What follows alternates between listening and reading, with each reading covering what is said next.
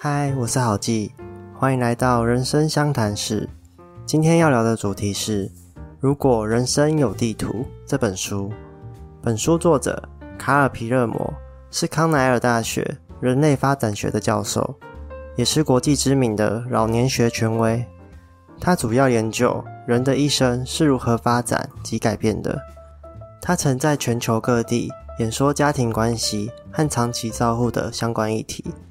关于如何活出美好人生，作者这么说：每一位长者都是智慧的宝库，他们拥有我们年轻人没有的知识。他们已经走过人生，到达另一个境界。老一辈的人都曾经经历过疾病、失败、压迫、丧亲和危险的考验。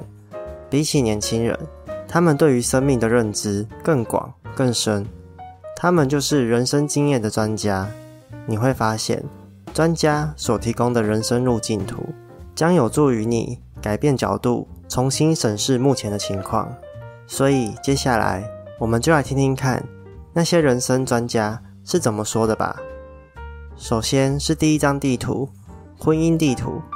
现今的社会，结婚制度备受考验，不仅是结婚率节节下滑，连离婚率也在节节攀升。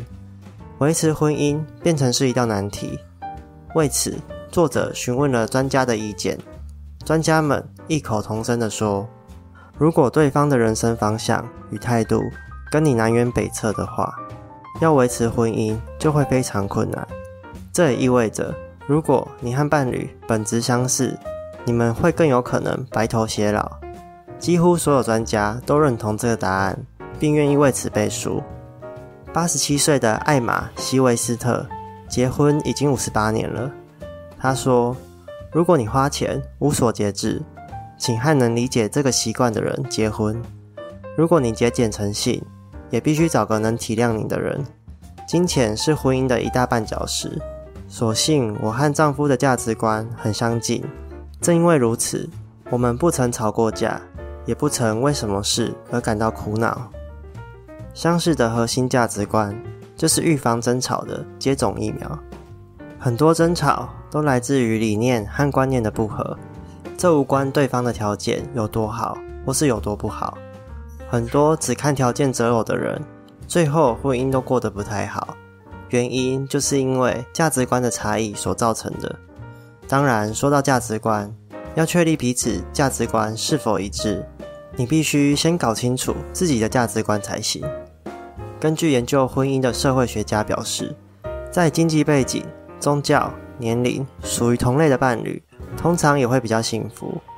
千万不要不信邪，否则你的婚姻很可能就演变成宗教战争了。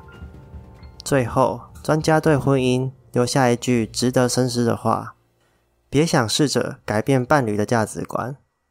八十八岁的蒂娜说：“如果他有某种行事作风，”是你无法接受的，完全不用去想，因为他是不会改变的。他这个样子至少已经维持二十年了，会在婚后彻底改变自己的人很少，真的很少。事实上，专家都认为，比起改变你的伴侣，改变自己的观感和行为，成功率明显高很多。所以，为什么当初要选择一个无法忍受的伴侣呢？这很明显就是走错路啦。接着，第二张地图——事业地图。专家是如此形容年轻人的：他们的人生首要目标就是要赚很多很多的钱。身为教授的作者也想起，学生总会和他说：“我很喜欢哲学，但我比较擅长商业领域，所以我应该继续学商才对。”或是我喜欢下厨，但那根本赚不了钱，所以我才选读医学院。专家们难以苟同这个论点。从生命的尽头回顾，任何时候过得充实愉快，都远远胜过金钱。他们知道谋生的重要性，但同样，他们也明白，为了物质报酬而选择工作的人，将来肯定都会后悔。因此，专家们认为，即使手头不宽裕，少领点薪水去从事自己喜欢的事情，才是最正确的选择。七十七岁的伊瑟布鲁克对他的孙女说：“只要确定你赚钱的方式会让你快乐就好。因为就算某项工作一星期能付你一百万，但如果你做的不开心，你绝对不会喜欢它。这是一辈子的事情，记住，这是一件你必须每天一大早起床要去做的事情。然而，更令作者惊讶的是，所有专家都没有一个人说要快乐，你就应该尽可能努力赚钱来买想要的东西，也没有人说，如果你比身旁的人有钱，那就是真正的成功。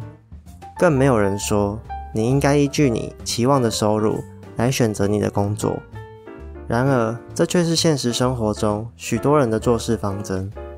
七十九岁的乔伊斯·卡西亚斯。提出一个见解：世界上永远有比我富有或比我出色的人。如果我的目标是放在这些外在报酬，我一定会很失望，因为我一定会拿自己跟成就更好的人相比。但如果我的工作主要是为了乐趣和成就感，那就一定会成功。这是世界上最幸福的事。长者的建议非常明确：从二十岁开始，我们就要工作长达四十余年。一周至少五天，一天至少八小时。对于时间的流逝，他们显然特别有感触。他们认为，没有任何财务报酬可以弥补被无聊乏味的工作所剥夺的时间。接着，第三张地图——教养地图。亲子教育很重要，但有没有更重要的事呢？有，就是多陪伴孩子。专家们告诉作者。想要保持一辈子的亲密关系，有一个很重要的因素，无可取代，就是父母的时间。简单来说，孩子最想要的东西，不是钱，也不是玩具，而是父母本身。孩子通常就只是单纯想和父母在一起而已。对于那些要维持生计的双薪父母，可能别无选择。但如果你和配偶赚钱，只是为了拿去买消费品和度过奢侈的假期，那肯定是误用时间了。专家们都说，等到了这个年纪，最后悔的一件事情就是当初没有多陪陪孩子，而那也是孩子的缺憾。多年来，有很多青少年父母会抱怨孩子不愿意花时间和他们相处。事实上，并非如此，孩子并不反对多陪伴父母。但是父母总是要求这个，要求那个，任何活动也都是由父母做主。假日要带孩子出门走走，孩子可能想去公园玩耍，你因为不想晒太阳，又担心小孩把身体玩得脏兮兮的，所以擅自将行程改为购物逛街。这样长期下来，孩子会认为你不了解他们想要什么，也不会尊重他们的选择和乐趣。那孩子当然不喜欢和你相处啊。专家认为，只要孩子愿意和他一起从事某项活动，不论自己喜不喜欢，都要培养对那个活动的乐趣才行。一起从事活动，孩子会更愿意和你互动聊天，也更愿意分享自己的事情让你知道。父母同样也能透过活动来了解孩子的想法，熟悉孩子的交友圈状况。这样做的回馈其实非常丰厚，重点并不在于那是什么样的活动，而是与孩子共享的时间。当年没有这样做的专家，无不深表遗憾的。孩子是有可能变成陌生人的。再来第四张地图，老年地图。你认为年老时会害怕死亡吗？不，比死亡更可怕的是慢性疾病。专家们都表示。我们容易把焦点摆错地方，该思考疾病的时候，却想着死亡，这促使我们做错很多决定。当人们从事不利于健康的习惯时，他们会试图把话题转向死亡来替自己辩解。比方说，爱喝酒、爱抽烟的人会认为人的寿命活得太久了，如果喝酒、抽烟的快乐会让自己少活几年，那是很值得的事情。但事实上，你该担心的根本就不是死亡，而是长达数十年的慢性疾病。这对你的人生至关重要。你想自己的老年生活是怎样活着呢？每个人都会因为某种原因而死去，但死亡有可能是缓慢而痛苦的过程哦。如果你研究过慢性疾病的话，相信我，你会避之唯恐不及的。最后第五张地图，无悔地图。如果你回顾过往，一定会希望有很多决定可以重新选择，决定要或不要，这是人人都要面对的存在的两难。八十岁的罗德·哈里森，兴趣广泛，但讲起工作时，总显得特别哀伤。他说：“我一辈子都待在同一家公司，当时公司会奖励你待在公司的年资，满五年、十年、十五年、二十年、二十五年，你都会得到资深员工的奖赏。而在我进入公司的第一年，就迎来科长的三十周年纪念。